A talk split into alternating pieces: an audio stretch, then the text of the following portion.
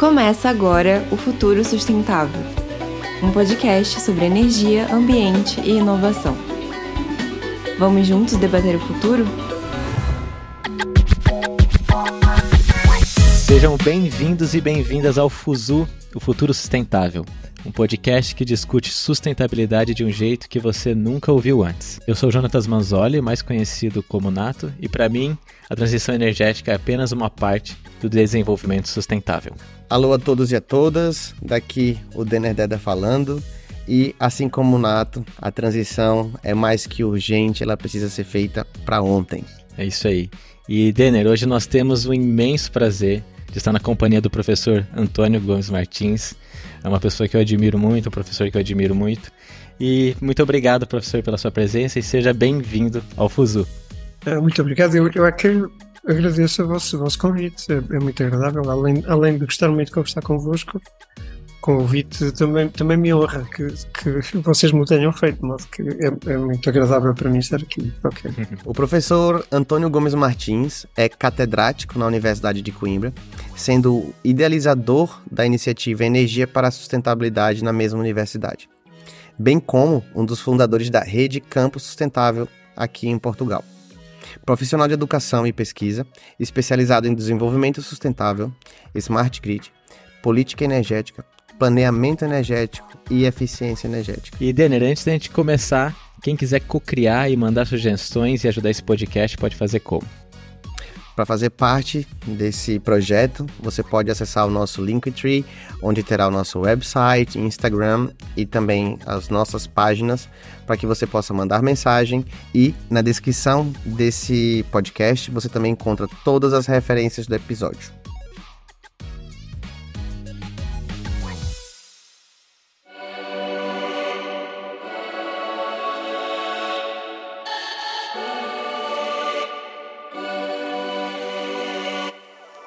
Professor Antônio Gomes Martins, mais uma vez, muito obrigado por estar aqui. Vamos começar de um jeito mais leve, né? Sendo o senhor um exemplo dentro do estudo da, da, da própria energia e eletricidade no mundo, digamos assim. Eu queria fazer uma pergunta muito direta. Será que só a transição energética bastaria para esse modelo de sustentabilidade que a gente está almejando?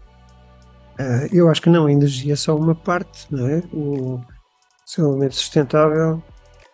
Eu diria que provavelmente a energia é mesmo subsidiária, porque, embora seja fundamental, porque se a gente não, não organizar a transição energética de uma maneira suficientemente ágil, ágil porque já é mais emergência do que outra coisa, uh, e completa, uh, nada do resto correrá bem. Portanto, eu diria que é uma condição muito importante uh, essencial, mas eu acho que a preservação da biodiversidade é, é, capaz de ser muito mais importante que tudo o resto, não é? Porque sem, sem preservar a biodiversidade, eu diria que o futuro da espécie humana está claramente condenado, não é? Só erro, porque, embora eu não seja especialista em, em, em nada que se pareça com biologia e os processos que lhe estão associados, Uh, sei, como todos nós, cidadãos mais ou menos atentos, sabemos que a preservação da biodiversidade é essencial porque as, as cadeias de dependência e as relações causa-efeito que, que, estão por trás da existência das espécies que hoje ainda existem, não é? porque elas têm estado a, diminuir ao longo do tempo de uma forma mais ou menos assustadora, os equilíbrios um, ah, dos ecossistemas e tudo mais são essenciais para a preservação, nomeadamente da cadeia alimentar e, portanto, ou das cadeias alimentares, se quiserem, em geral. E, portanto, eu diria que a começo é um recurso essencial à vida. Um, eu diria assim, a espécie humana tem que, tem que olhar para, para a sua vida, tem que preservar a biodiversidade de uma forma uh, suficientemente inteligente para garantir que subsiste, porque uma coisa temos certa, não é? O, o, o, o nosso planeta uh, não está nada preocupado connosco, não é? Uh, quer dizer, nós é que temos que estar preocupados com ele, porque ele é, um, é o nosso ambiente de, de vida e, e, se nós desaparecermos, nós enquanto espécie, não é? desaparecermos, ou, assim como acontece com inúmeras espécies que têm vindo a desaparecer ao longo do tempo, o planeta continua a, a funcionar com outros equilíbrios, é? diferentes daqueles que tinha antes daquela espécie X ou Y ter desaparecido. E, portanto, continuará depois de nós, se nós desaparecermos. Eu, eu diria que vamos desaparecer em algum ponto do futuro, espero que muito longínquo, mas continuará a existir e a funcionar de maneira diferente. É? E eu acho que a biodiversidade é provavelmente para mim o o topo, ou deve ser o topo das prioridades. Né? A transição energética é instrumental, né? porque sem organizarmos de uma forma adequada o nosso futuro energético, um, estamos de uma forma mais ou menos direta a pôr em causa a biodiversidade, ela própria. Né? Portanto, eu diria que uma coisa está muito ligada com a outra, mas se quisermos estabelecer uma, uma ordem de prioridades entre as duas coisas, eu ponho a biodiversidade em primeiro lugar. Né? Perfeito, professor. É, eu gosto muito dessa sua abordagem, porque de fato é uma visão mais holística do tema, que eu acho que é fundamental e, e durante essa temporada do Fuzu a gente até trouxe alguns insights sobre isso, essas conversas de, de ter uma abrangência maior na discussão, né?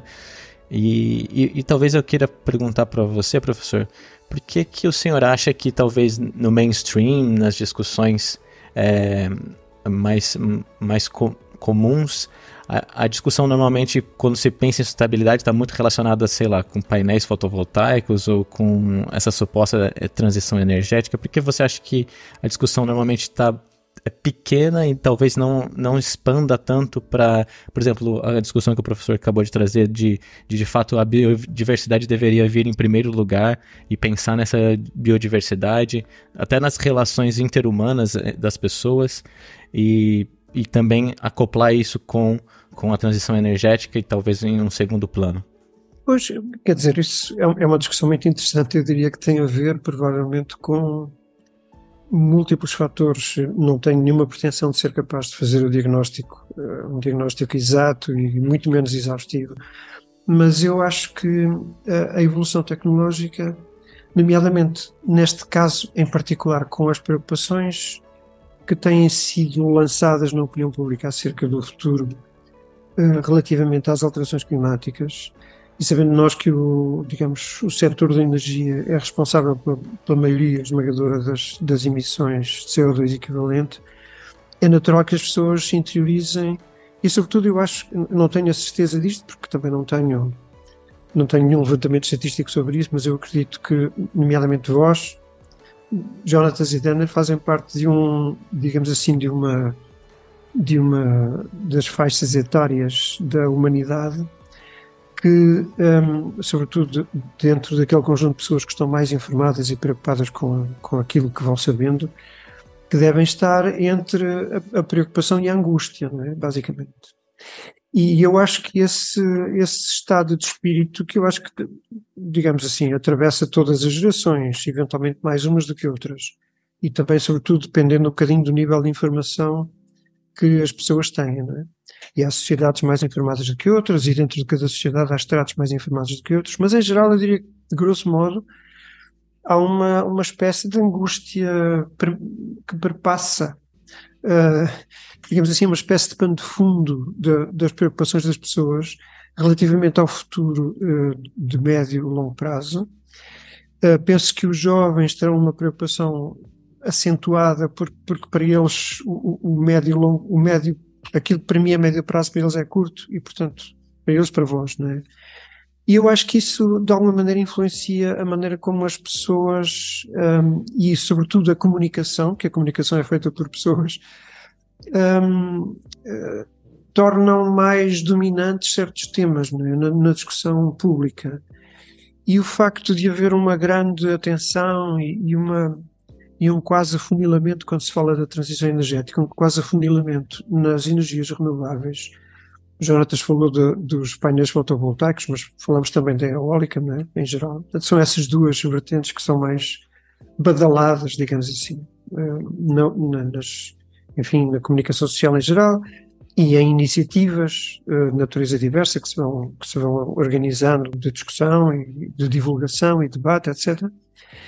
Eu acho que isso tem a ver com. Um, é a minha opinião pessoal, né? tem a ver com, em primeiro lugar, esse pano de fundo de preocupação barra angústia em que as pessoas vivem, e a sua muito intensa vontade de que os problemas da energia se resolvam. E por outro lado, alguma falta de informação, porque uma coisa que eu penso que é mais ou menos notória é que a, a, os, os, agentes da comunicação social, independentemente de outras influências que a gente podia aqui discutir e que têm a ver com coisas um bocadinho mais um bocadinho mais negras, é? que têm a ver com intenções, estratégias e outras coisas que não importa aqui discutir, se calhar, digo eu, não sei. Mas vamos às coisas mais benévolas, que têm a ver com a falta de informação das pessoas, não é? E, e eu acho que eh, as pessoas que não têm uma noção muito, uh, muito informada, ou, ou pelo menos relativamente informada sobre as questões da energia, têm a tendência a, a, olhar para focos relativamente estreitos. É? O foco estreito a que o Jonathan se referia, é, neste caso é o das renováveis. Nós sabemos, eh, nós, enfim, as pessoas mais atentas, que a transição energética tem que se dar, obviamente, mudando uh, as fontes de energia primária, de fóssil para não fóssil.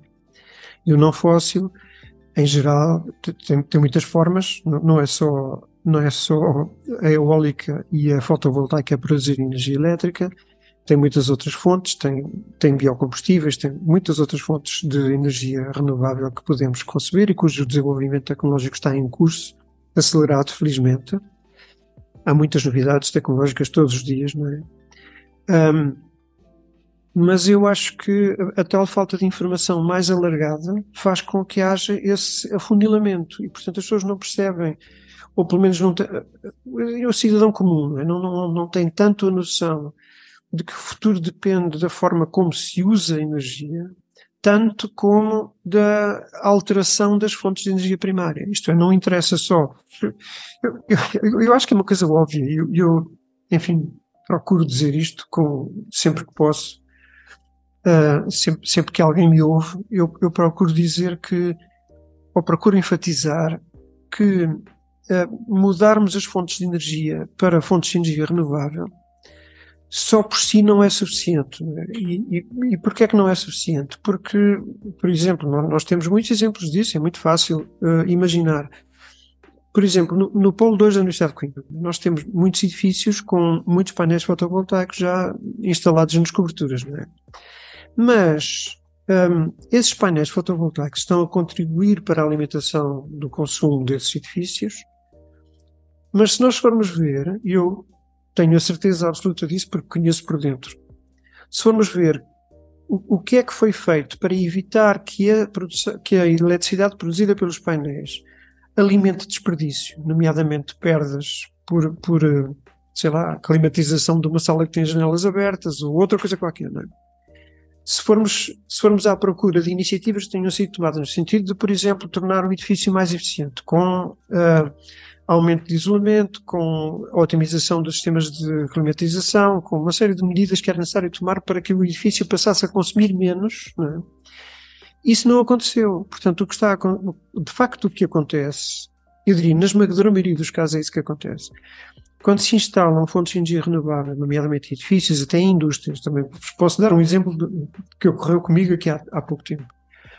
Um, o, o, o que é certo e seguro é que uma grande parte, ou, ou digamos, uma parte, eu diria, não desprezável, da energia renovável que estamos, que estamos a captar está a alimentar desperdício. O, o, que é que isto quer dizer? Quer dizer que se eu resolvesse, não quer dizer que tivesse que resolver antes, mas se fosse tentando resolver ao mesmo tempo as questões de, de, dos desperdícios de energia, é? se fosse tornando os, os processos de utilização mais eficientes, a quantidade de energia que eu precisava de abastecer era menor. E, portanto, se hoje, por exemplo, vamos imaginar uma hipótese teórica, a energia fotovoltaica num edifício abastece 40% do consumo, vamos imaginar, se o edifício, em vez do consumo que tem agora, tivesse menos, os 40% transformavam-se em 50% ou 60%.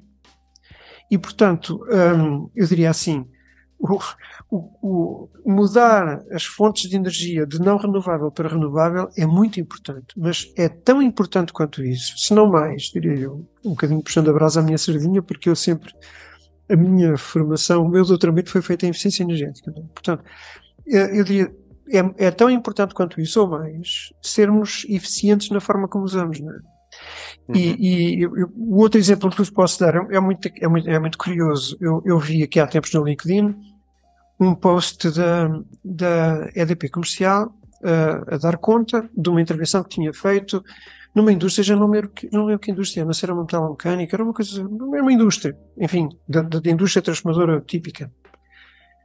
Um, e o, o post dizia que tinham instalado não sei quantos kilowatts de painéis fotovoltaicos e, portanto, tinha aumentado muito a eficiência energética. E eu vi-me na obrigação de escrever um comentário, aliás, porque o post era de uma, de uma colega da EDP que eu conheço há muitos anos, que, aliás, também é uma especialista em eficiência energética, e eu achei aquilo um pouco estranho. De modo que escrevi um comentário dizendo, enfim, ok, eu acho que isso é muito louvável, mas de facto um, a intervenção de instalação de painéis não contribuiu para o aumento da eficiência energética. Isso dependia de ter havido uma auditoria energética e terem sido tomadas iniciativas que corrigissem o consumo. E houve depois uma resposta de um comentário de, dessa colega, dizendo muito obrigado pela correção, e já alterámos o texto do post para ficar condizente com. modo que eu diria, enfim, é, é, eu, voltando à questão que o Jonatas colocou, eu acho que é natural que as pessoas com falta de conhecimento olhem para as renováveis como se fossem o, digamos, o alfa e o ômega das soluções para, para, para, para a transição energética, quando na realidade não são. Não é? Uhum. E há um outro fator que me parece muito importante, que é o, nós sabemos que a transição energética Exatamente porque a mudança de fontes de energia de não renovável para renovável é muito obviamente feita com muito maior facilidade para um, o vetor da eletricidade. É? Todas as energias renováveis, a esmagadora maioria dos desenvolvimentos tecnológicos que tem havido e que são mais conhecidos do público, são para produzir energia elétrica, não é? E portanto isto leva a que um, também se diga, com razão, que a transição energética passa pela eletrificação da economia, é? pela aceleração da eletrificação da economia. Porquê? Porque é a maneira mais, obviamente, fácil de garantir que eh, as fontes de energia que nós usamos são renováveis. Porque se eletrificarmos praticamente todos os usos, então se garantirmos que a eletricidade é maioritariamente produzida a partir de fontes de energia primária renováveis, Ok, então a eletrificação é um, é um, digamos assim, não é uma solução em si própria, porque eletrificar com eletricidade de origem fóssil não serve para nada, mas eletrificar ao mesmo tempo mudando uh, as fontes para energias renováveis é, um, é, uma, é um, obviamente uma, uma tendência adequada né, para a transição energética. Uhum. Agora, há, há, uma coisa que, que é muito importante, é que a eletricidade ainda é uma parte minoritária, muito minoritária, da energia final, da energia que é usada. Todos, digamos, a energia final é aquela que está diretamente disponível para utilizações finais, não é? Seja, seja energia térmica, sob as mais diversas formas, gás ou outra coisa qualquer, seja eletricidade para a alimentação dos usos elétricos, é? seja o, a gasolina para os transportes e para aí fora. Isso é energia final. A eletricidade ainda é pouco mais de um quarto da energia final utilizada a nível mundial. E desse um, mais ou menos um, um, quarto, aliás, não chega, é, neste momento acho que é, salvo erro, segundo a Irena, acho que é 22% da energia final, a eletricidade.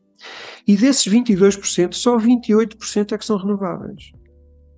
Portanto, vocês vejam a contribuição que a eletricidade renovável está a dar hoje para a transição energética. É?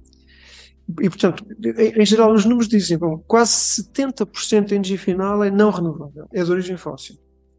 A energia final, então, aquela que é usada diretamente, mas temos que lhe acrescentar 3 quartos da eletricidade que também não é de origem renovável.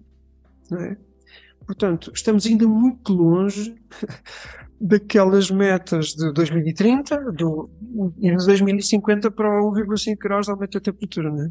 Uhum. Portanto, essas coisas todas dá-me a ideia que são, uh, como é que se diz, lacunas de percepção que talvez justifiquem que o, o, o foco seja vento e sol, não é? Basicamente, uhum. como o Jonathan dizia há bocadinho, é? e, e, que é muito ah. curto, obviamente. Exato, é uma visão muito reducionista do, do com o, ta o, tamanho do problema que a gente tem como professor elucidou bem. Eu acho que recentemente o que a gente tem visto, até por exemplo, na própria construção retórica, os discursos midiáticos, é sempre a gente tentar buscar um vilão e um herói para facilitar a própria disseminação desse conteúdo em vários caminhos e pronto, olha, vamos pegar na mão do solar e do eólico como se não houvessem precedentes e nada mais a fazer. O que cai totalmente na falácia de porque falta uma literacia energética, né, professor? O que é fundamental. Só para trazer um ponto, já que o senhor falou da própria eletricidade aqui na Universidade de Coimbra, a gente tem sim painéis fotovoltaicos instalados, mas que não correspondem nem a 2% do que a gente consome de eletricidade. Ou seja, é uma pequena parte. Se calhar, como o professor disse, investimentos na, na, na parte de eficiência térmica e também na, na, na na parte que se evitam perdas, poderia também conseguir mais do que esses 2%. Isso é uma coisa que fosse, fosse sendo feita é, é, mais gradativamente. Só para terminar, o que o professor falou, a, é óbvio que a tendência do mundo agora passa por eletrificar quase todos os meios de produção da melhor maneira. E sim, não dá para fazer ele fazendo ele com energias fósseis é, eu acho que um erro gigantesco, mas a transição tem que ser puxada e tem que ser reforçada e, e tem que ser é, tem que ser demandada não só pelos consumidores, mas também pelas políticas públicas. Porque, como a gente fala, professor, a gente está vendo que nesse, nesse momento fala-se muito de transição, mas na verdade a boca do jacaré só está crescendo, porque a necessidade de novas energias, muito derivada da própria eletrificação, é, da eletrificação, está fazendo com que cada vez a gente precise mais de energia e menos mal que esse crescimento está vindo também com muitas das energias renováveis incluídas, né? Mas de que maneira que o professor enxerga isso? É, vai ter um momento que, por exemplo, existirá alguma normativa que ou algum algum tratado internacional dentro dos próprios países que estabeleça um teto de, por exemplo, consumo ou produção de energias de fontes fósseis? Quer dizer, as, as cimeiras do clima têm estado, têm estado muito nesse sentido, é? embora, obviamente, as cimeiras do clima são aquilo que se poderia chamar não vinculativas, não é? Os, os países, enfim, quando assinam um tratado, à partida de, assumem a obrigação, mas como sabemos, uma obrigação sem, sem penalizações depende só da boa vontade de quem, de quem tem que concretizar as políticas. Mas, mas e portanto, o, o que se tem verificado é que tem havido atrasos na concretização das metas que têm vindo a ser definidas nas cimeiras da coluna, nas sucessivas cimeiras da coluna e aquela que, de Paris, que, que estabeleceu o limite de 1,5 graus para o aumento da temperatura até 2050, a concentração de CO2 na atmosfera em 420 partes por milhão, uh, enfim, portanto, quando 400 era considerado um limiar crítico, uh, ok. Mas quero dizer, o, o, as questões relativas à, à, à à regulação, se quisermos, e à obrigação das partes de cumprirem certo tipo de normas, eu acho que ao nível, de, de, digamos, das relações internacionais, não vai ser possível, porque não há um governo mundial e uma polícia mundial e, não é, e, e tribunais mundiais, não há, quer dizer, não há esse tipo de coisas. E, portanto, o, o, ainda por cima, eu diria que não nos podemos esquecer, e isso é uma coisa que tem sido muito muito patente nas cimeiras do clima também, que há hum, diferenças enormes entre o norte e o sul, é? entre os países mais desenvolvidos e os menos desenvolvidos relativamente a isto. E felizmente tem havido hum, nos últimos tempos uma tendência para apresentar estatísticas que, hum, em vez de olharem apenas para o retrato, para a fotografia do momento relativamente às responsabilidades de emissões de CO2 equivalente olham para o histórico, o acumulado, é? desde o início da Revolução Industrial, quem são os principais responsáveis pelo estado em que estamos agora. E isso mostra que é o mundo desenvolvido o que tem a principal responsabilidade. Uh, e, e, que tem muitas, muitos cambiantes, não, é? não estamos a falar apenas do, do clima, mas em, de tudo o que tem a ver com o clima, porque, digamos, a, o desenvolvimento do, do norte, digamos assim, o desenvolvimento do mundo mais desenvolvido fez sempre à custa dos recursos do mundo menos desenvolvido, né? como sabemos. Portanto, o, o, digamos assim, o, o encaminhamento dos recursos fez-se de muitas maneiras, desde o tempo, desde o tempo da, da, da, exploração direta dos recursos minerais e outros, no tempo ainda do, do, do colonialismo esclavagista, até, à, até ao, digamos assim, ao, ao pós-segunda guerra no século XX, em que o colonialismo começou a desaparecer mas em que se mantiveram relações mais ou menos neocoloniais e em que os recursos continuaram a ser encaminhados, os principais recursos continuaram a ser encaminhados do, dos países menos desenvolvidos para os mais desenvolvidos, sempre à custa, ainda por cima, porque o mundo desenvolvido tem ganho sempre a dois carrinhos, não é? Obtém os recursos do Sul e, e, os, e os, países do Sul ainda por cima ficam endividados. É?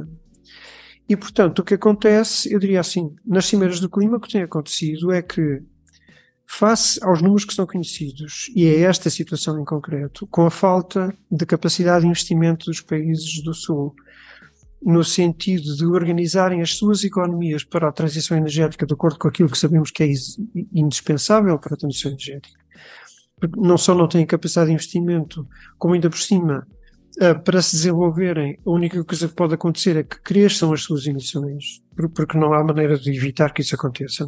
Dado, vamos lá ver, a questão, desculpem lá só um pequeno parênteses. Quando nós tentamos resolver um problema, temos que partir de um ponto de partida muito objetivo, que, que são as condições de fronteira do problema. O problema caracteriza-se em função da situação de partida. É?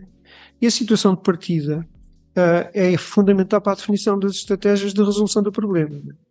Ora, a situação de partida do mundo dos, dos países em vias de desenvolvimento é, um, é, uma situação em que não há nenhuma hipótese de não, um, pelo menos durante as próximas décadas, de não aumentarem o consumo de, de, de recursos fósseis. Não há outra maneira. A, a própria transição energética, como nós sabemos, se faz gastando energia. Eu, eu, não consigo instalar painéis fotovoltaicos sem consumir eletricidade, para, quanto mais não seja para parafusar os parafusos. Mas, mas quer dizer, em geral, para fabricar os painéis, para fabricar as, as turbinas eólicas, para tudo mais, eu preciso de energia. E, como sabemos, uh, dessa energia, 80 e tal por cento são, é sempre fóssil, energia final. Né? Portanto, eu vou precisar de gastar muita energia fóssil para fazer a transição energética para a energia não fóssil. E, portanto, eu diria assim, se isso é verdade para o mundo desenvolvido, ainda é mais verdade para o mundo em vez de desenvolvimento. É? E, e, portanto, eu diria que as cimeiras do clima também têm determinado, aliás, as últimas têm, têm sido caracterizadas pela assunção, e lá está, isso é assumido, mas, mas como não é policiado, não é cumprido na maior parte dos casos, assunção de que devia haver ao longo do, dos próximos não sei quantos anos um investimento de 100 mil milhões, os, 100 bilhões americanos, não, os 100 mil milhões europeus, de dólares do mundo desenvolvido no mundo em vez de desenvolvimento para financiar a transição energética. E isso não tem acontecido. Uh, tem sido uma coisa residual, residual né? o investimento tem sido residual. E sempre aquilo que parece é que é com má vontade, basicamente. Portanto, eu diria assim: eu penso que não há, ao nível das relações internacionais, tal, tal como elas existem hoje e se organizam hoje, eu penso que não é expectável que haja a possibilidade de haver um, uma espécie de norma geral, embora ela tenha sido tentada nos cimeiros do clima e continue a ser tentada, e bem, porque a única maneira de fazer estas coisas é insistir, e é, os, digamos assim, sobretudo, os países do Sul organizarem-se no sentido de garantir que, que o seu papel nas cimeiras do clima é cada vez mais uh, efetivo do ponto de vista dos resultados que se obtém por obrigação do Norte responder. Mas eu, eu não creio que seja possível esperar uma, uma normativa que toda a gente cumpra, né? porque as, as sucessivas, uh, digamos assim, deliberações, se quisermos, ou acordos a que se tem chegado, não têm tido um resultado condizente com as, com as um, promessas, chamemos assim, é? com as responsabilidades que se diz que se querem assumir, é? basicamente. É isto sem prejuízo de que, por exemplo, no, no, pequeno, porque eu acho que é pequeno, universo, aquela redoma que, que, o, que o José Borrell, uh, aqui com muita infelicidade, que eu acho que não é de espantar, sendo, vindo de quem vem, disse que era o jardim é, da União Europeia e que o resto era a selva. Mesmo nesse, nesse jardim do Borrell, que eu acho uma coisa desprezível, mas enfim, mesmo no jardim do Borrell, um, há, um, há uma, digamos, a diretiva da eficiência energética determina metas, e é um bocadinho vai ao encontro daquilo que o Daniel uh, referia há um bocadinho, determina metas de redução do consumo de energia final e de redução do consumo de energia primária. Portanto, tem metas para as duas coisas. Um, e, tem, e tem havido, enfim, reportes anuais dos Estados-membros da União no sentido de demonstrarem o seu percurso, como é que tem estado a acontecer e tal. Um, tem estado a cumprir mais ou menos, mas não de uma forma homogénea. É? Portanto, há, há, muitas assimetrias entre os Estados-membros da União. Mas digamos que isto é, é, para este pequeno universo, não é? para o pequeno eh, alegado jardim do Borrell. Ao nível mundial é muito mais difícil porque não, não há um governo único, não há, não há normas, há relações internacionais entre partes, não é? entre partes que são soberanas, felizmente, acho eu, entre partes que são soberanas.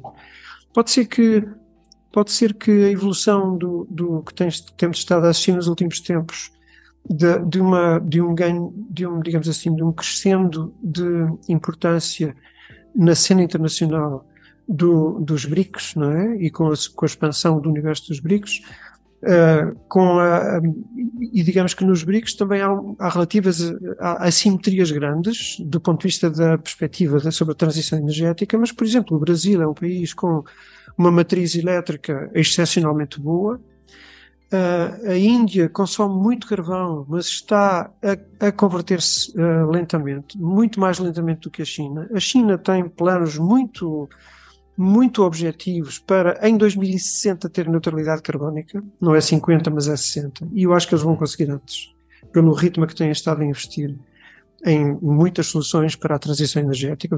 Eles hoje, também por causa das questões da poluição urbana, têm uma proliferação enorme. São países em que há um crescimento avassaladoramente maior que em qualquer outra parte do mundo de veículos elétricos.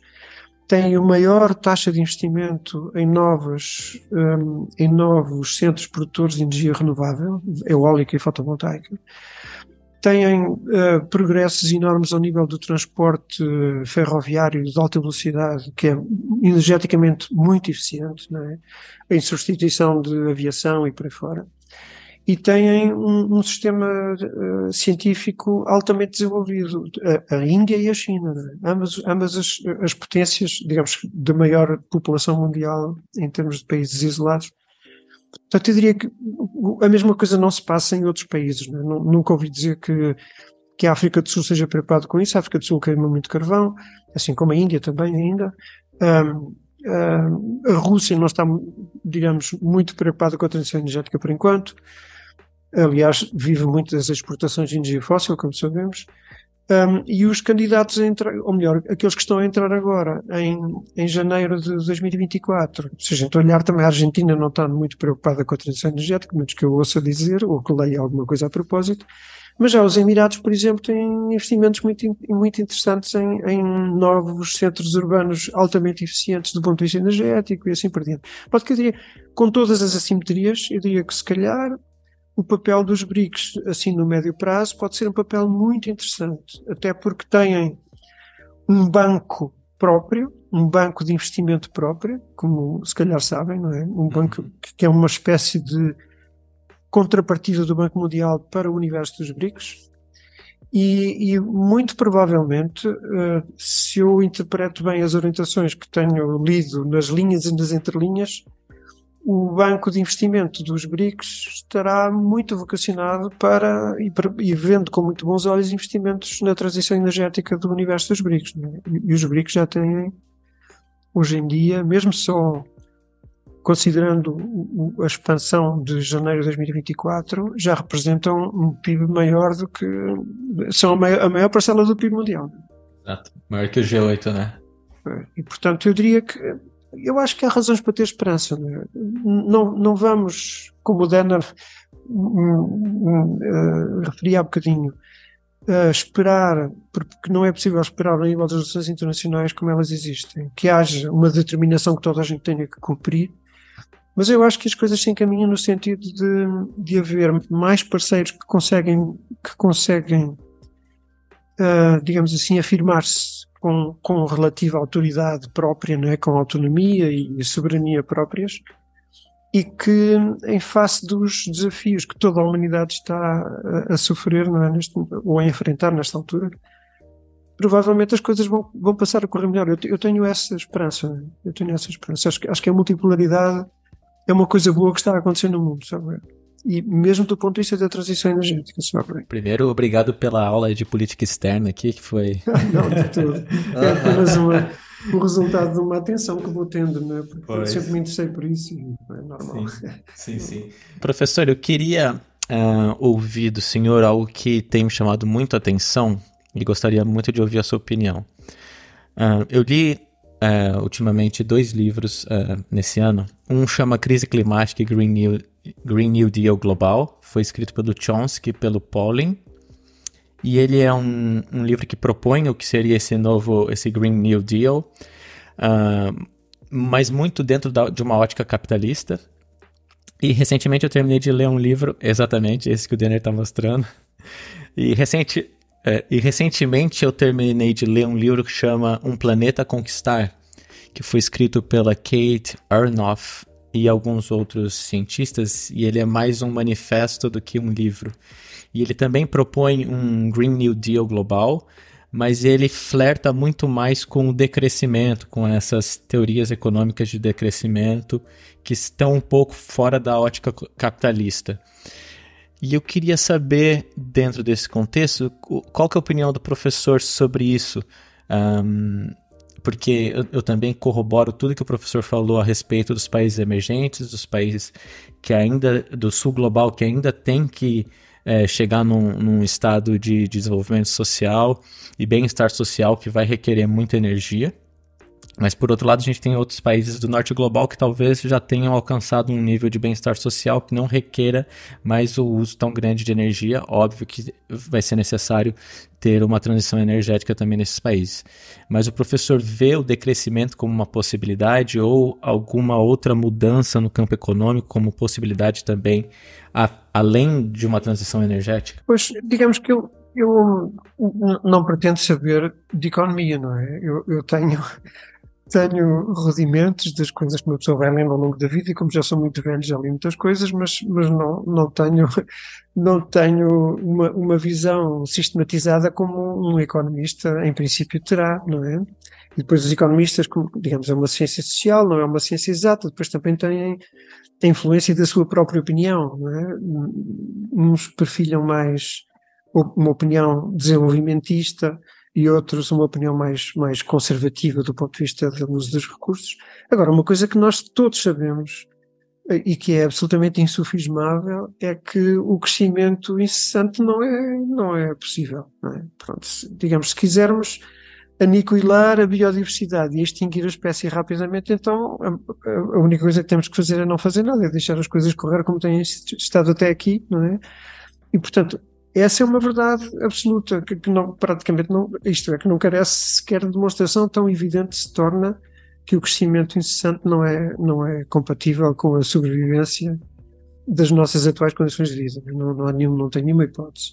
De modo que eu, eu diria que essas uh, tendências que atualmente se vão, se vão registando para tentar encontrar caminhos alternativos ao nível do desenvolvimento económico e social, com, com, digamos, concomitante com o económico, são, eu diria assim, mais que naturais, não é? Porque mal seria se nenhum, se nenhum investigador ao nível da, da economia, não é? Se tivesse lembrado até hoje de que é preciso tentar encontrar caminhos alternativos. Eu acho que é muito natural que eles aconteçam. Um, há, há, inclusive na, na, Universidade de Sussex, há, também há investigadores um, a, a trabalhar nessa área um, nomeadamente, não sei se o Jonathan e o conhecem o trabalho do Tim Jackson, que é, que é o, o digamos, o livro, o landmark dele é o Prosperity Without Growth, não é? Assim, portanto, também é uma coisa no sentido de evitar o crescimento sem deixar de garantir prosperidade às sociedades, não é? Um bocadinho por aí. E eu acho que, uh, muito provavelmente, não há. Aquilo que eu li até agora mostra-me que não há propriamente, uh, até porque a experiência demonstra, ou melhor, ainda não há demonstrações experimentais nesse sentido, uh, não há claramente um, um, único rumo que a gente possa dizer é aquele, é aquele que a gente tem que agarrar e, e pôr em prática, porque aquela é a mesma solução. Eu acho que ainda estamos um bocadinho a tatear, sabe? O, o Tim Jackson tem os seus detratores, como eventualmente terão detratores também uh, os autores das obras que o Jonathan referiu agora, e, e com, eventualmente com argumentos objetivos mais ou menos credíveis, e portanto podemos admitir que sim. Agora, o, que eu acho é que é é um, é um, é um, é um caminho muito difícil, não é? Porque, como, eu, como há bocadinho eu referi, e, e, para mim isso é, é uma coisa mais ou menos irrecusável. Eu não consigo nunca resolver nenhum problema sem, sem perceber muito bem o ponto de partida. E o nosso ponto de partida hoje é um ponto de partida altamente negativo desse ponto de vista, porque todo, toda a economia mundial está baseada no paradigma do crescimento incessante, não é? toda a gente fica uh, muito preocupada, por exemplo, embora com razões objetivas, é porque o que está por trás disso não, não, são só os indicadores, mas toda a gente fica muito preocupada quando, por exemplo, os indicadores de crescimento ou de variação, neste caso, porque não, já não é crescimento, de variação do produto interno bruto da Alemanha, uh, mostram que a Alemanha está a entrar em recessão. E a recessão é a diminuição do diminuição da taxa de crescimento. Não é a diminuição do produto, é? é a diminuição da taxa de crescimento do produto. E toda a gente fica muito preocupada. Portanto, basicamente, o paradigma que está na cabeça da esmagadora maioria das pessoas é que a taxa de crescimento não pode deixar de ser positiva e quanto maior, melhor. É? Pronto. E nós vemos que, sei lá, e ainda por cima, as evidências experimentais que nós temos uh, tendem a, a, a, aparentar corroborar essa, essa concepção. Porque, por exemplo, a China hoje é a potência económica que é, não é? Porque nas últimas décadas teve taxa de crescimento, ou melhor, ela é hoje o que é, e, nas, e, e, ao mesmo tempo constatamos que nas últimas décadas teve taxas de crescimento do produto interno acima de qualquer outro país do mundo. É? Portanto, há de haver uma correlação importante entre uma coisa e outra. Agora, o que eu acho é que o ponto de partida da China era um ponto de partida atrasadíssimo, não é? A China conseguiu, no ano passado, não sei se vocês leram isso, um, reclamou-se de ter resolvido, finalmente, conseguido resolver as últimas bolsas de pobreza que tinha na, naquele país imenso, não é? Pronto. Pronto, isso significa que desde o fim da Segunda Guerra Mundial, um, a China conviveu até ao ano passado com bolsas de pobreza apesar de, das taxas de crescimento do PIB absolutamente incríveis que teve durante este tempo todo. É? Portanto, eu diria assim, tudo parece mostrar que sem crescimento mais ou menos contínuo, a gente não consegue, hum, não consegue fazer as sociedades funcionar. Eu diria assim, não nos podemos esquecer do ponto de partida. Como é que, como é que a China ou outros países que hoje estão muito mais desenvolvidos do que estavam há uns anos atrás, é? como, como a Indonésia, por exemplo, ou outros que a gente pode buscar vários exemplos, embora não tão, não tão flagrantes como o caso chinês. Um, nesses países, o ponto de partida uh, era muitíssimo atrasado do ponto de vista do desenvolvimento. E aquilo que dizíamos, que, que, sobre o que conversávamos há pouco, acerca da, da, da transição energética no, no, no sul global né, e das diferenças, é exatamente isso. Quer dizer, o sul global está num ponto de partida, ou está num ponto, num ponto atual, né, que se considerarmos como ponto de partida do caminho que começa agora, está num ponto de partida muito fragilizado relativamente ao norte global. Não é? Portanto, um, quem nos diz a nós que provavelmente os países em vias de desenvolvimento vão ter que continuar a ter um crescimento do, do produto, porque as formas de garantir o, o, progresso social e a elevação do nível de vida e, e o aumento do conforto e nomeadamente da saúde, é? porque o conforto é saúde, é, basicamente. Uhum. Se, se, eu, se eu estiver num ambiente uh, limpo e, e, e, com saneamento básico e com, e com recolha de lixo e com higiene em geral e por aí fora as condições de vida são muito mais saudáveis e portanto eu tenho muito mais condições de saúde. As condições de conforto e saúde, né, muito intimamente ligadas, em partes do mundo, são muito diferentes de outras partes uhum. do mundo. Pode que eu diria, há provavelmente partes do mundo em que eu não consigo, tal como aconteceu com a Indonésia, com a China ou com outros países, em que eu não consigo, e como está a acontecer com a Índia, né, eu não consigo evitar que para resolver estes problemas e trazer conforto e saúde e por aí fora e condições de vida dignas às pessoas, não consigo evitar que ao mesmo tempo o produto tenha que subir. Se calhar tem mesmo que subir, é inevitável. Uhum. Agora, se nós pensarmos para, para quem é, como, como, nós somos destas áreas do, do, do STEM, como, como se diz, não é?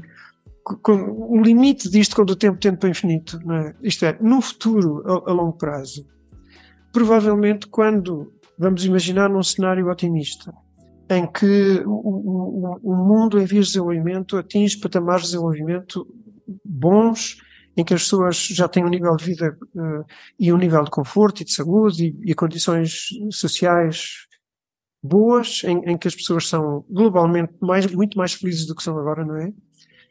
E, e portanto, ter-se-á encostado uh, a, muito, a condições muito próximas daquilo que hoje é o, o, nível de desenvolvimento dos países mais desenvolvidos. Nessa altura, eu diria, provavelmente, não é preciso para nada crescer o PIB. Para quê? Não é? Porque nós hoje temos o PIB per capita dos países mais desenvolvidos é muito elevado. E as pessoas provavelmente vivem com muito mais conforto do que aquilo que era, que era indispensável para ter uma vida boa, não é? Uhum. Uma, uma, uma, pessoa é feliz em função de quê? Em função de, pá, de ter boas condições, de, de ter acesso à, à, comida, de ter acesso à saúde, de ter acesso ao lazer, é? de conviver com os, com os, amigos e com a família. Isso é uhum. é que é a felicidade das pessoas, é fruir as artes, é, é pagar bem aos artistas. Isso é que é eu diria assim, o sinal da felicidade, basicamente. Basicamente, uhum. que a gente anda à procura de ser felizes, no essencial é, é isso. E, portanto, eu diria quando nós deixarmos de ter a, aquela concepção que nos levou a uma situação que é aquela que temos hoje, em que eu, eu, já não, eu não tenho de cor as estatísticas, mas sei que aqui há tempos, há não muito tempo, vi uma estatística que dizia que os 10% mais ricos do planeta são responsáveis por quase 50% das emissões de CO2. E esses 10% mais ricos têm um volume de riqueza de que nunca serão capazes de ter uma fruição completa. Porque, quer dizer, uma pessoa muito rica tem, no essencial, as mesmas necessidades e aspirações de felicidade que a, pessoa menos rica. É? E, portanto, quer conviver com a família, com os amigos, quer ir ao cinema, quer, quer ir ao teatro ver um balé, quer, quer ir passar férias não sei onde e por aí fora. Tem as mesmas necessidades. Pá, se tiver bilhões de dólares no banco, uh, não é? Qual é o, digamos assim, o, o acréscimo de felicidade que isso lhe traz, uhum. para além daquilo que ela gasta efetivamente para conseguir ter esse padrão de felicidade que a gente sabe que elas têm.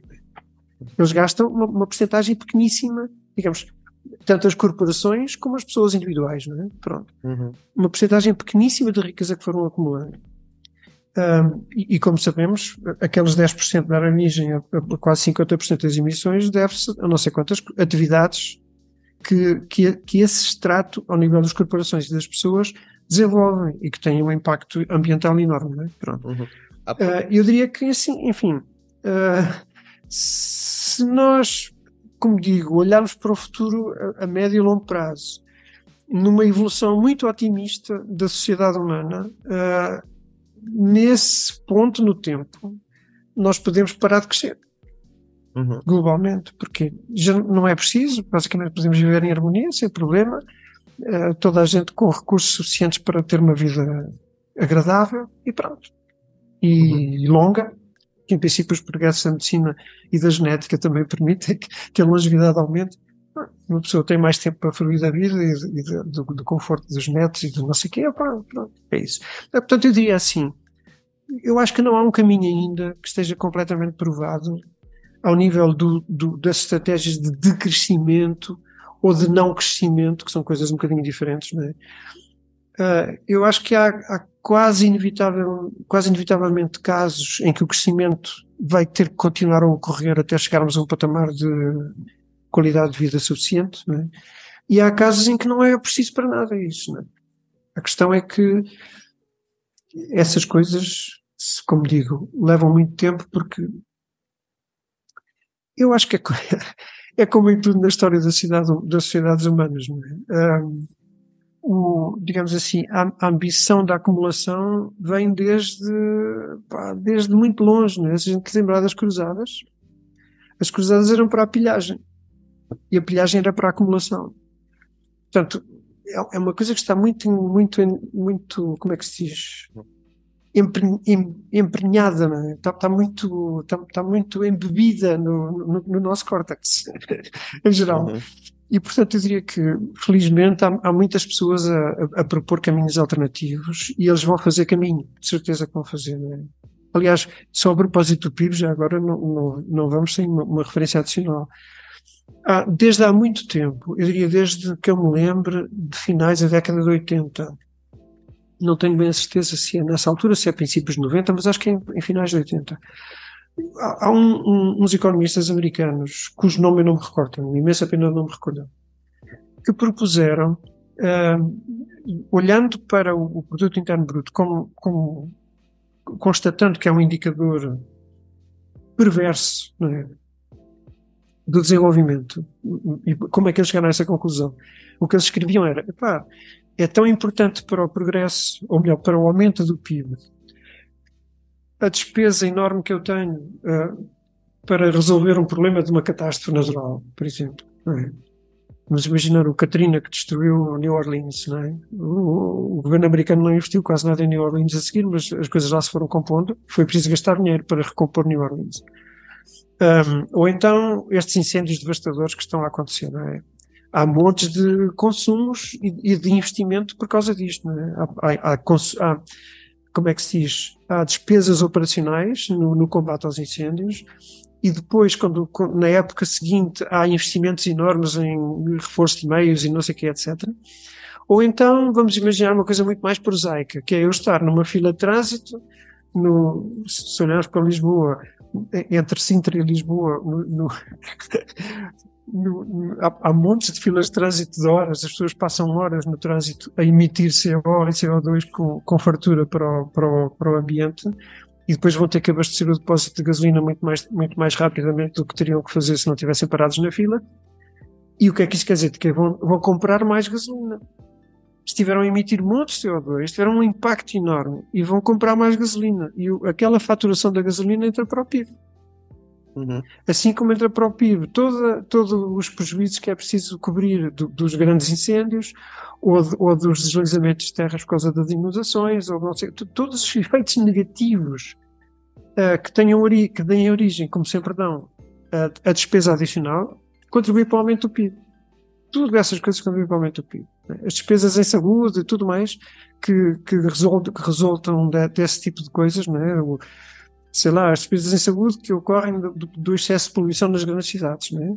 contribui para o aumento do PIB.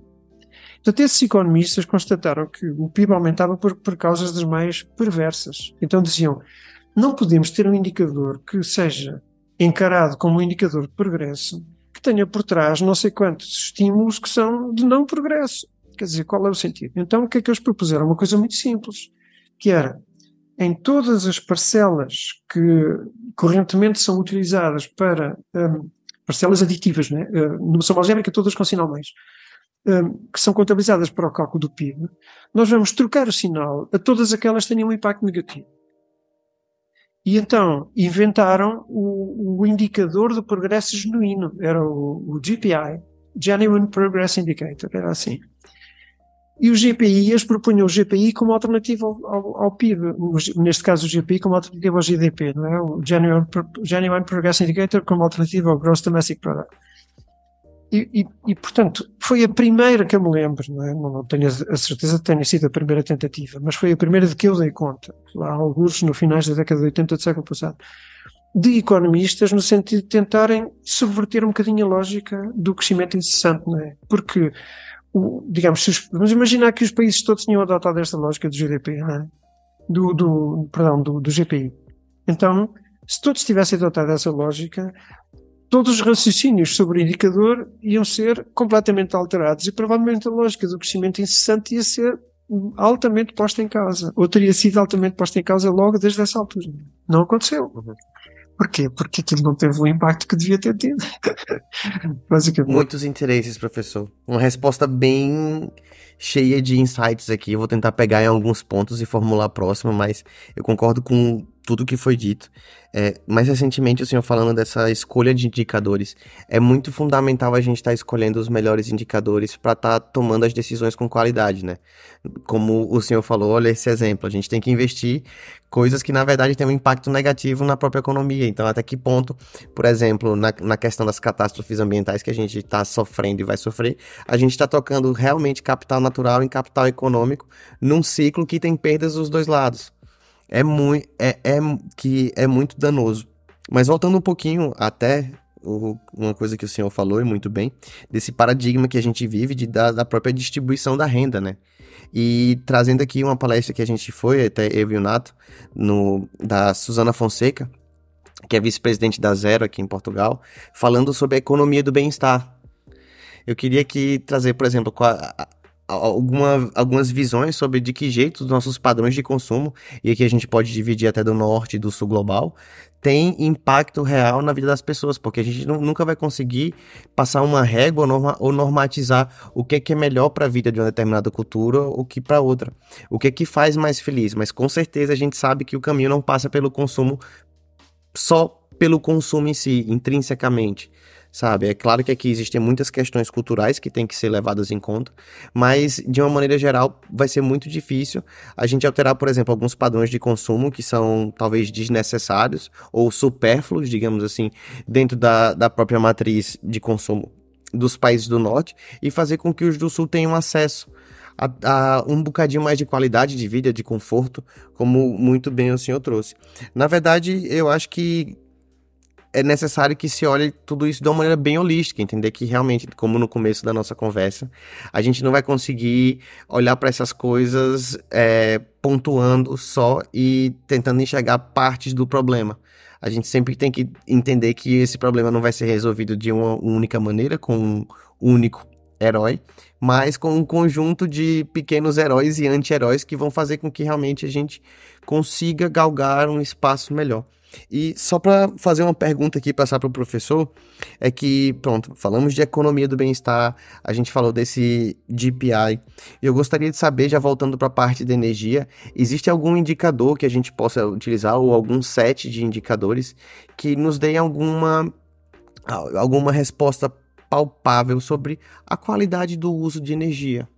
Seja para o, no o, nosso consumo direto, consumo indireto, seja por lazer, seja para manutenção do, do nosso meio básico de vida, porque aqui é muito fácil a gente colocar, por exemplo, quilowatt-horas necessários por euro dentro de uma nação, entendeu? Ou, quilo, ou toneladas de gás carbônico equivalente por quilowatt-hora, entendeu? Para estar tá tra tentando trazer alguma realidade embutida nessas relações que às vezes são muito re reducionistas também. Eu só queria saber se o professor tem alguns desses indicadores. Quer dizer, eu, eu, eu diria, depende um bocadinho do âmbito em que estamos, em que estamos a raciocinar. Né? Se nós pensarmos ao nível das, das pessoas individuais e das famílias, eu acho que esbarramos numa dificuldade muito grande que é, que é o baixo nível de literacia energética da, da população em geral. Eu diria que não é só da população portuguesa ou, ou eventualmente da, da, do Brasil ou de outro país qualquer, eu acho que é mais ou menos geral, né? Só, embora haja países que tenham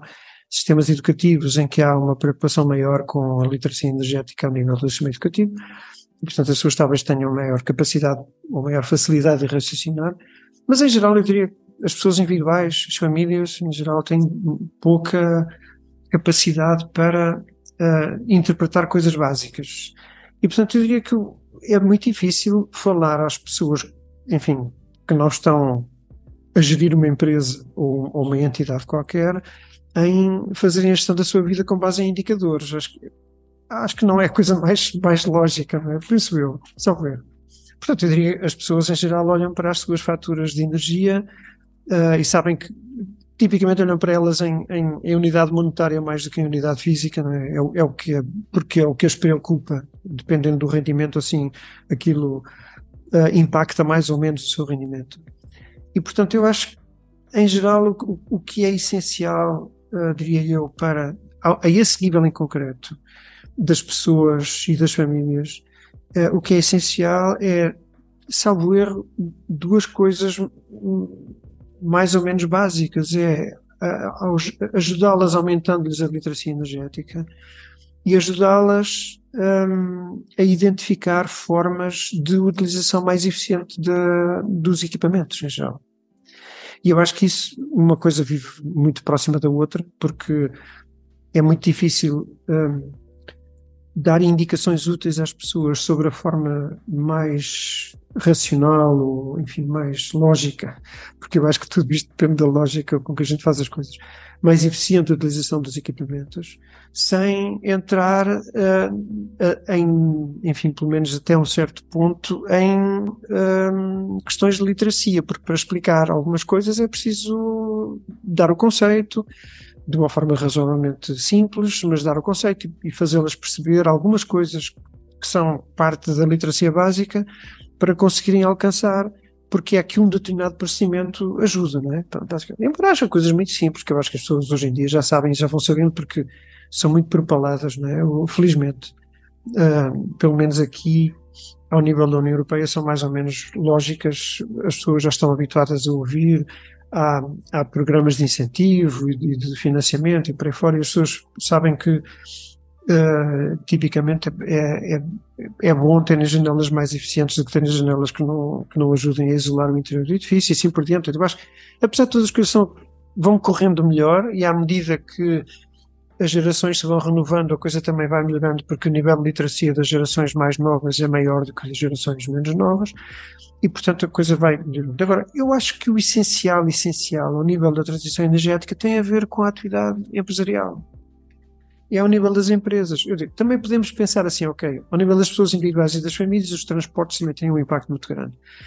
Mas eu não conheço estatísticas que dividam uma coisa da outra, não sei qual é a importância relativa dos transportes individuais na, na, na geração de emissões, globalmente considerada, uh, e, e, qual é a importância relativa uh, desse, dessa atividade e da atividade de transporte empresarial, né, que tem a ver com, nomeadamente, a distribuição, por exemplo, de produtos para o consumo, ou a distribuição, ou encaminhamento de matérias-primas para a indústria transformadora, ou, portanto, há, há, eu diria, provavelmente uma importância relativa bastante maior destas, deste tipo de atividades do que, do que das, da atividade do transporte individual das pessoas, mas não tenho certeza disso, não conheço estatísticas, não quero entrar em, em afirmações que não consiga suportar. Em todo caso, eu diria, globalmente considerado, eu acho que são, são é a atividade empresarial que é a maior responsável pela, pelo, pelo, enfim, pelo consumo e pelas emissões que vêm, que decorrem do consumo. É? E, portanto, eu acho que é sobretudo a esse nível que é preciso apostar e fornecer indicadores aos, aos gestores que lhes permitam uh, organizar os seus processos de gestão uh, no sentido de melhorarem os, os indicadores. Eu acho que a esse nível um, há, há, indicadores mais ou menos consagrados que os gestores conhecem ou têm, ou têm uma obrigação de conhecer, não é? Porque eles estão embebidos em sistemas uh, regulatórios e em sistemas de incentivos, em ambos os casos, em ambas as naturezas desses sistemas. Por exemplo, aqui em Portugal um, há, um, há, um, há um normativo, vocês conhecem, devem ter ouvido falar, em ambos os casos, ambos vocês devem estar familiarizados com isso, o, o, o, ao nível da, da indústria da construção, os certificados energéticos, né, que, é, que, é, uma coisa que decorre de normatização europeia, de, de, enfim, europeia não, da União Europeia, que a Europa não é a União Europeia, a União Europeia não é a Europa, enfim, que decorrem dessa normatização e que têm vindo a, a, contribuir para o aumento progressivo à medida que a importância relativa das novas construções vai aumentando no conjunto do parque construído, têm tido uma influência positiva no desempenho energético dos edifícios.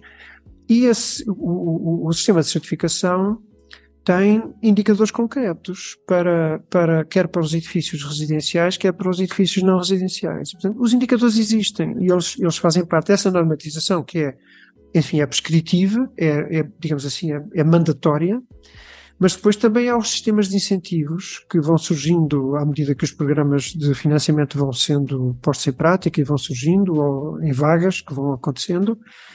Esses sistemas de incentivos tipicamente usam aqueles os mesmos indicadores que estão na, na, nas, no, nos sistemas regulatórios para, um, por exemplo, definirem as condições de elegibilidade é? de, um determinado caso concreto um, para obter financiamento para uma coisa qualquer. É?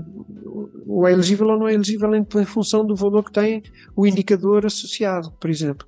Sei lá, no caso dos edifícios não residenciais, é o, o IEE, no caso português, é o indicador de eficiência energética, é? que, que é um, tem uma forma bem conhecida para calcular, e pronto, e a gente sabe que o, aquele edifício se pode candidatar a um, a um a um incentivo para o aumento, para o investimento em aumento da eficiência energética se ambicionar que o IEE passe de X para qualquer coisa, né? ou suba 2 graus, ou qualquer coisa do género.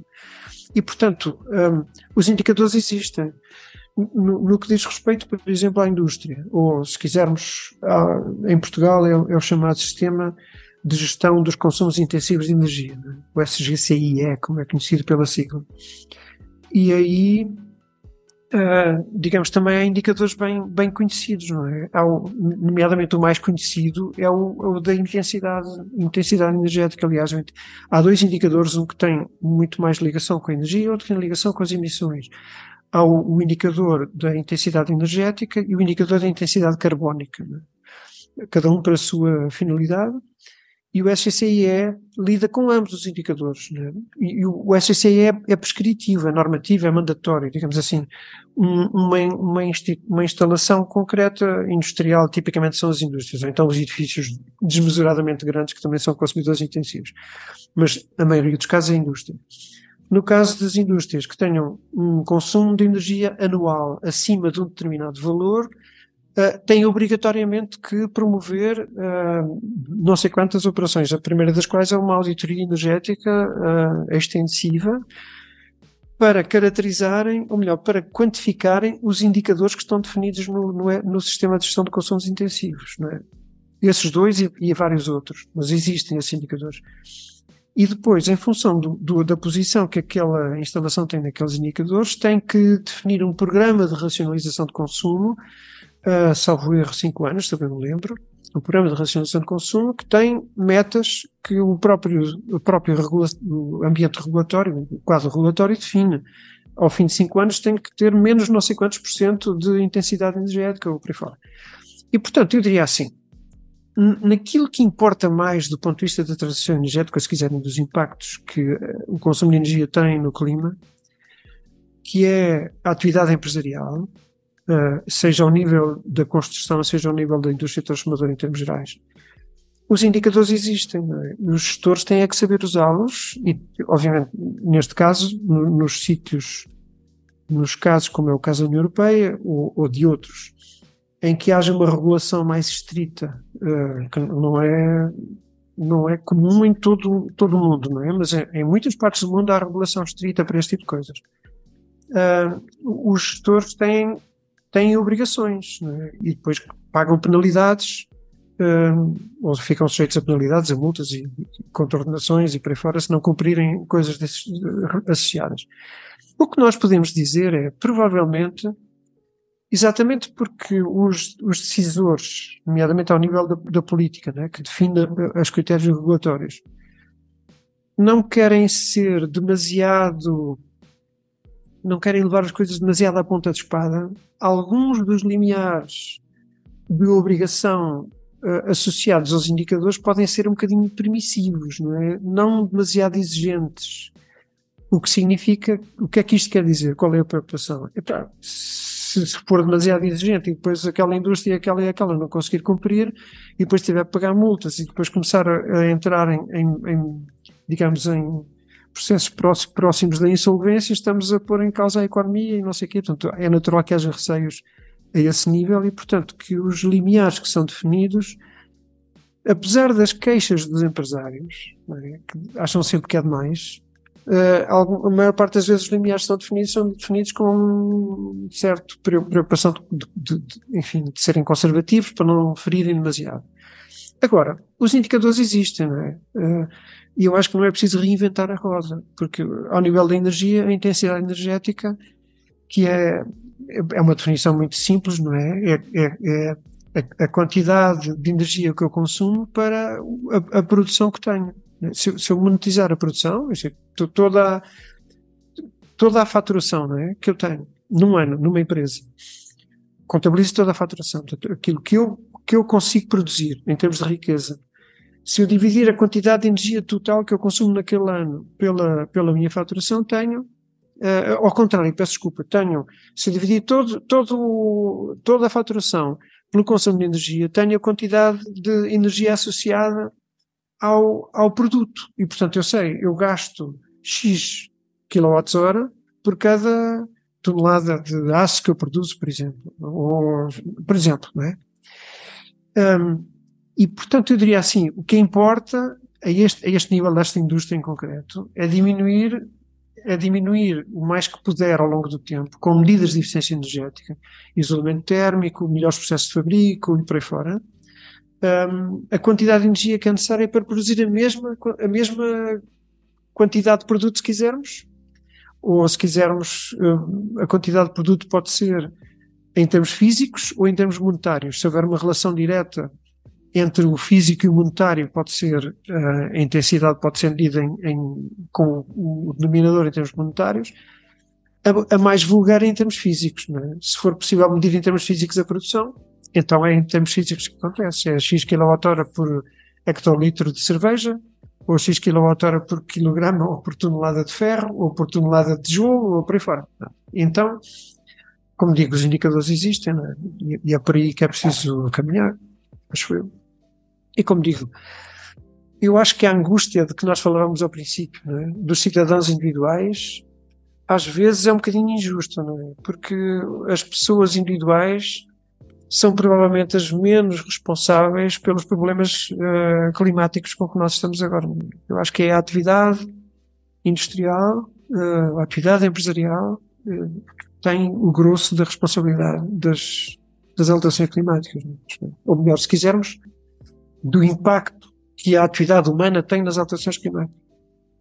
Porque eu diria que há, há de haver uma, uma, uma parte, não sei qual, mas uma parte de, das variações do clima que não depende da nossa atividade. Há uma parte que depende, obviamente, é, é, mais que óbvio, e há de haver outra que não. Mas daquela que depende de nós, eu diria, a maior parte há de ser da atividade empresarial, com certeza. Não é? Professor, eu gostei muito da, dos seus, seus inputs aqui, corroboro também tudo que foi dito. É, gostava de dizer da importância da literacia, como você falou, a gente até comentou sobre isso numa das pílulas do nosso podcast e em alguns outros episódios, então acho que é fundamental, é uma questão fundamental, tem que ser mais desenvolvida.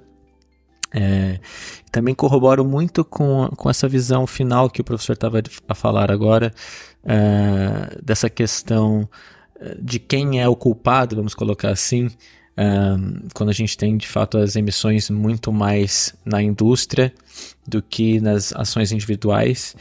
E, e muitas vezes a gente até vê de uma certa forma é, injusta a gente colocando a culpa nas ações individuais ou nas, nas pessoas para que essas indústrias possam meio que tirar a, até a, a, própria culpa, entre aspas, por, por, por essas emissões. Então acho que de fato colocar ou deixar isso muito claro uh, é fundamental para a gente perceber aonde que está o problema e onde que a gente pode atacar o problema e, e de fato buscar uma melhora uh, e uma diminuição, obviamente, na, nas emissões. E, e, eu acho que a gente falou de, de tantas coisas aqui que foram muito, muito interessantes. A gente falou, começamos com, com a energia, uh, com a transição energética, passamos até para por uma discussão é, de política, geopolítica global, e o professor trouxe tantos insights interessantes. E agora falamos um pouco de eficiência energética, literacia, e eu acho, professor, que, que nós temos um arcabouço aqui muito, muito legal para discussão, para as pessoas que estão ouvindo devem estar pensando muitas coisas. E para a gente já encaminhar para o fim, eu queria que o professor desse alguma última, falasse algumas últimas notas, algumas últimas é, impressões. E também já quero agradecer ao professor pela presença, que foi tão, tão elucidativa, tão gostoso estar aqui conversando com, com o senhor e também aprendendo com o senhor. Então, muito obrigado. Eu, eu, eu aqui agradeço, quer dizer, como disse, gosto muito, primeiro gosto muito de conversar convosco, em segundo lugar gosto muito de conversar sobre estas coisas, e em terceiro lugar, como vocês já perceberam, eu sou muito prolixo, gosto, quando me ponho a falar não calmo, de modo que peço muita desculpa se fui demasiado falador em relação a estas coisas, mas, mas pronto, mas para mim foi um prazer, como já perceberam. Um, eu diria que, como, como, última, como última reflexão, há, há, muitas coisas sobre as quais nós poderíamos falar a propósito da transição energética. Um, muitos outros aspectos têm a ver com, por exemplo, o funcionamento do, do, dos mercados de energia, um, os impactos da atividade militar em geral sobre o clima de que ninguém fala. Por exemplo, posso-vos dizer que o protocolo de Kyoto, do protocolo de Kyoto foi expressamente excluída toda a atividade militar para a contabilização das emissões.